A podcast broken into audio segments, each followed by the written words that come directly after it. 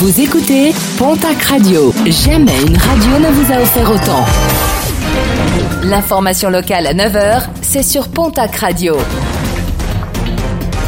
Bonjour Jean-Marc Courage Sénac. Très belle matinée à Pau. La police a mis fin à une fête clandestine organisée chez une jeune femme. Une trentaine de personnes au total ont été retrouvées sur place à l'arrivée des policiers. L'organisatrice de la fête a indiqué aux enquêteurs qu'elle ne souhaitait recevoir que quelques amis, mais qu'elle s'était vite retrouvée dépassée par l'événement annoncé sur les réseaux sociaux. Elle sera poursuivie devant la justice pour mise en danger de la vie d'autrui.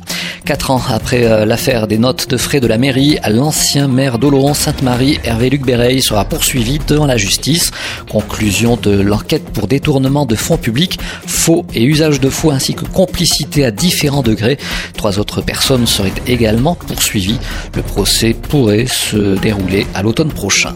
Une heure de plus et un sourire retrouvé pour les commerces de proximité avec une affluence record samedi dernier dans les centres-villes d'Auch, Pau et Tarbes. Des commerces qui, depuis la fermeture des grandes galeries marchandes, enregistrent une hausse de leur chiffre d'affaires. Plusieurs d'entre eux espèrent que ces nouvelles habitudes d'achat perdureront à l'avenir. En sport, basket, Céline Dumerc a justifié sa décision après l'annonce ce week-end de prolonger sa carrière pour une année alors qu'elle avait initialement prévu de prendre sa retraite à l'issue de la saison en cours. La Tarbaise, âgée de 38 ans, prolonge au sein de Basketland après une demande des dirigeants. Céline Dumerc espère finir sa carrière et s'offrir une dernière année devant du public. À Tarbes, la seconde édition de la Duck Race a été fixée. Elle se déroulera le 12 septembre prochain sur les bords de l'Adour à Tarbes, une course caritative portée par le Rotary Tarbes Bigorre, une loterie géante sous forme de canard en plastique.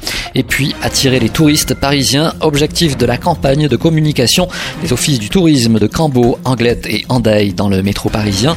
Mer et montagne mise à l'honneur pour cette campagne de communication qui en cette période aura bénéficié d'un rabais de 90%. Ce n'est pas négligeable.